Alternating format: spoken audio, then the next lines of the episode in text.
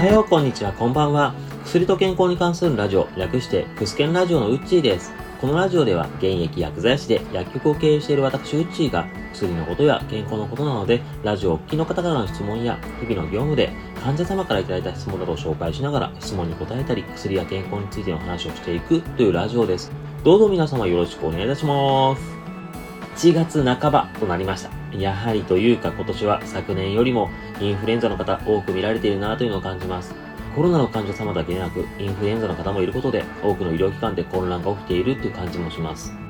皆様、マスクや手洗い、うがいなどはしっかり行い、予防をしっかり行いましょう。さて、今回のテーマですが、ある患者様からいただきました質問です。早速ですが、本日の質問は、こちら。あれ？マスクが臭い。口臭ってどうすれば治る？脱マスクと言われてはいますが、コロナだけでなくインフルエンザの流行、そしてもう少し経てば花粉症シーズンに入っていきますし、まだまだマスクが手放せない状況です。で、マスクをしていて、あれ？なんか臭くない？ってことありませんか？複数の患者様からたまにこれ相談を受けます。マスクをしていて自分の息をもろに嗅ぐようになった。だから匂いを感じるようになったよって方いまして、まあ、ある意味、マスクのおかげで自分の口の匂い、まあ、口臭に気づけたという方もいらっしゃいます。あ、もともと自分の口臭かったのかもしれないな、だから気をつけなきゃいけないな、というふうになった人もいます。ただ、マスクをしていること自体が口臭、まあ、口の匂いを悪化させやすいということがありまして、マスク社会では口臭に気をつけなきゃいけないよという話を今回したいと思います。なんでマスクで口臭が悪化しやすいかという話の前に、データというかあるアンケートの話をしようかと思います。ちょっと前になりますが、2021年7月31日から8月13日、もうまさにマスク皆さんしてくださいねって言われた頃のアンケートなんですけども、50歳から75歳の男女624名を対象としたものなんですが、マスクを常用するようになって口臭が悪化したかなとか、なんか口の中に変化が出たかなというアンケートです。例えばこの結果なんですけども、口の中が粘つくような感じ、そういうのが増えたっていうこと方、約50.8%、そして口臭の悪化を感じた人が約42.9%もいらっしゃいまして、やはりマスクをし始めてから口臭とか口の中の変化あったなっていう方が増えていました。ちなみにこの粘つきというのも口臭と関係してくるんですけども、マスクを常用するようになりますと、口の中が乾燥しますよね。そうすると、唾液が水っぽさがなくなってくるので、ねちゃってしてくる感じ。あれの粘つきのことですね。通常は口の中は唾液なので潤ってるんですけども、どうしても乾燥してきて水分が減ることで起きる状況です。で、この口臭とも関係してくるんですけども、口の中の乾燥、なんでマスクをすると起きるのかと言いますと、鼻呼吸が十分にできないで、口呼吸になるからです。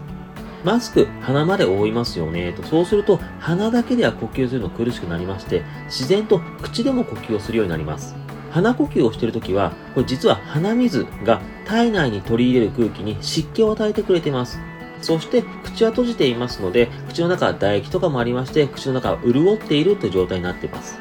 ちなみになんですけども、鼻呼吸だと体内に入ってくる空気の湿度を90%以上に高めてくれると言われます。鼻水というのは1日に1リットル以上作られまして、そのうちの約7割はこの入ってくる空気を潤わせるのに使われると言われております。が、口呼吸の場合、厳密に何パーセントというのはないそうなんですけども、鼻呼吸に比べて体内に入る空気の湿度が確実に下がると言われます。鼻呼吸と口呼吸。鼻と口を比べた場合、鼻の方が通り道は小さいですよね。それもありまして、鼻水で潤わせやすいともあるので、十分に湿度を与えられます。が、口を開けた場合なんですけども、やはり通り道が大きくなるので、その分乾燥させようとすると、広い面積で水分が必要になります。その場合、唾液を使って潤わせようとするんですけども、鼻呼吸の場合はほとんど必要なかった唾液での水分を潤わせるということを口呼吸の場合はかなり必要とします。そもそもで鼻呼吸の時は唾液使わなくてよかったのに、口呼吸の場合は唾液を使わないと潤わせられないので、それだけでも唾液の方を使うなっていうのは感じていただけるかなと思います。なんでそんなに空気を潤わせなきゃいけないのか、体の中に入ってくる水分、そんなに乾燥しちゃいけないのとなりますと、気管支とか肺の粘膜、こういうので病原体とかをカットしてくれるんですけども、この粘膜が乾燥してくると感染症にかかりやすくなります。なので注意が必要です。その乾燥対策としても空気を潤わせなきゃいけないよということで、鼻とか口はなんとか空気を潤わせようと頑張ってくれます。ただよく脱マスクの方で、マスクが意味ないと言われる理由ですけども、こういった口呼吸をすることになると、その肺とかの粘膜の乾燥になって、結局病原体にかかりやすくなるじゃないかと言われます。ただマスク自体で病原体をカットすることもできるので、ここはすごい一長一短で難しいところであるんですけども、マスクをした方が感染症対策になるよというのは一応データでは言われております。で、あの、なぜ口臭の悪化かという話を戻っていきますと、この口の乾燥がすごい口臭を悪化させます。本来、唾液の役割は口の中の雑菌とかを抑えてくれるという働きがあります。が、口を乾燥している時というのは、この唾液の働きが悪くなります。というのも、水分を空気を潤わせるのに使ってしまうので、その分唾液がネチャップしています。その動きが悪くなるというイメージですね。そうなっていくと唾液の動きが悪くなるので、当然雑菌を抑えにくくなりますよという状態です。で、雑菌の働きが抑えきれないので、雑菌が増えていきます。そして、口臭が悪化するという状況になります。なので、ここまで話してきましたけども、要は、口の中の乾燥対策をしっかりすることで、こういった口臭悪化のリスク、かなり和らげられると言われております。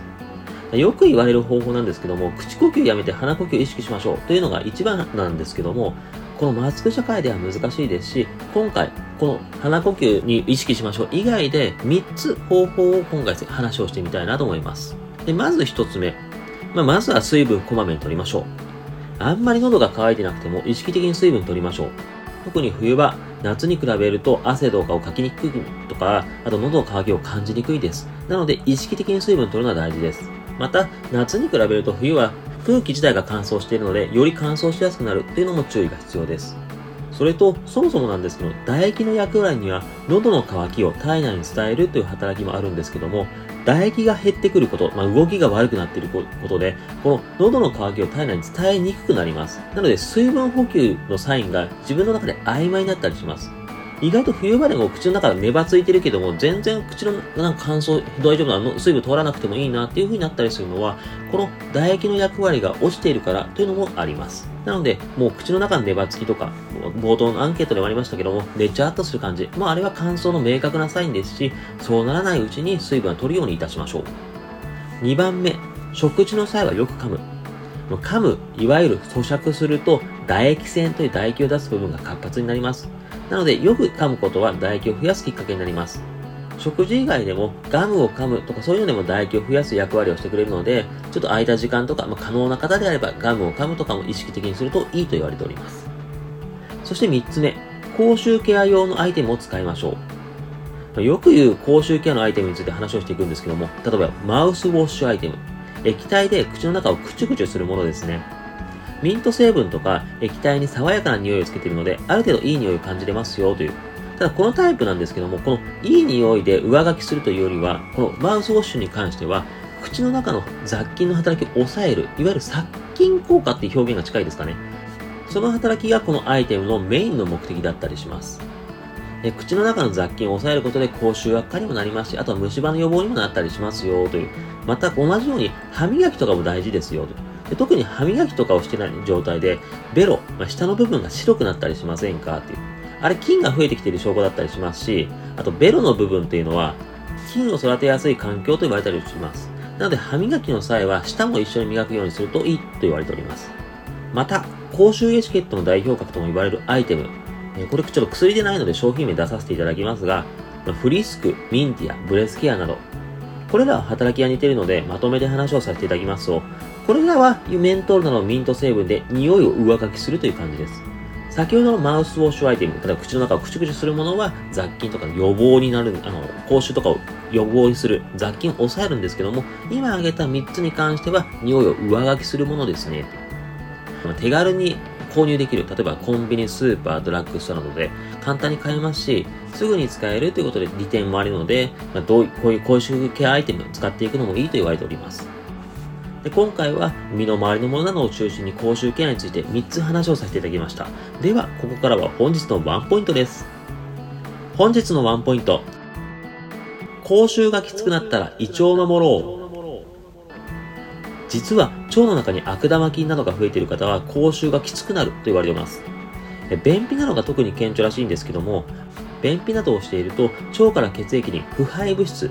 イメージとしては腐ったものというイメージでいいんですけども、そういったものが血液に乗っかりまして、それが肺に到達しますよ。そして呼吸の際にはその腐ったものが外で出るので。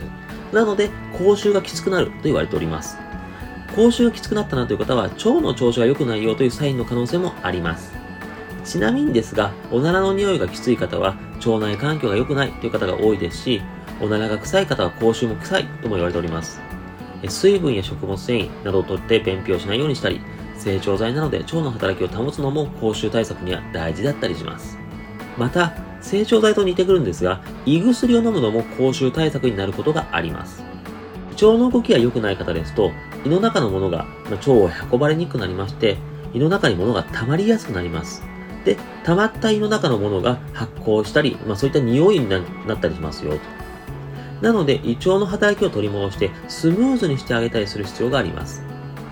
胃の不調、どういう不調があるかなということで薬を分けたりするんですけども、例えば、胃もたれをしている方では消化を良くしてあげる薬なんかがいいと言われます。胃もたれしている時は大体消化が進んでない時なので、こういう時に消化を助けてあげて、まあ、すっきりさせてあげるのがいいと言われておりますよ。また、胃が荒れているというのも胃の働きを悪くします。胃酸が上がってくる方でしたら、ムカムカしたりとか、そうしやすい方でしたら胃酸を抑えてあげる薬とか、あと、胃が痛いな、そういう方ですと、胃の粘膜の保護を助けるお薬、そういった胃薬を使ってみるのもいいかなと思われます。口臭が気になるなという方、で何か胃腸も気になるなという方がいらっしゃいましたら、胃腸の薬を試してみるのもお勧めしております。今回はこんな感じです。マスクのおかげで人に口臭を悟られなくなったよという話も聞くんですけども、正直脱マスクの流れになっておりますし、口臭気になる方は今のうちにケアしておくのをお勧めしております。え正直今回も薬の名前などはぼかしてあります。ただ、気になることなどあれば、Twitter やメールなどで直接メッセージいただくなりしていただければ、詳細などお伝えいたします。今回も最後までお聴きいただき誠にありがとうございました。次回もまた聞いていただけると大変嬉しいです。それではまたお会いしましょう。このラジオで話す内容はあくまで一つの説であったり一つの例です。医師の方針や患者様それぞれの状態で治療方針は違いますので、自身がかかっている医師や看護師、薬剤師などの話を優先するようお願いいたします。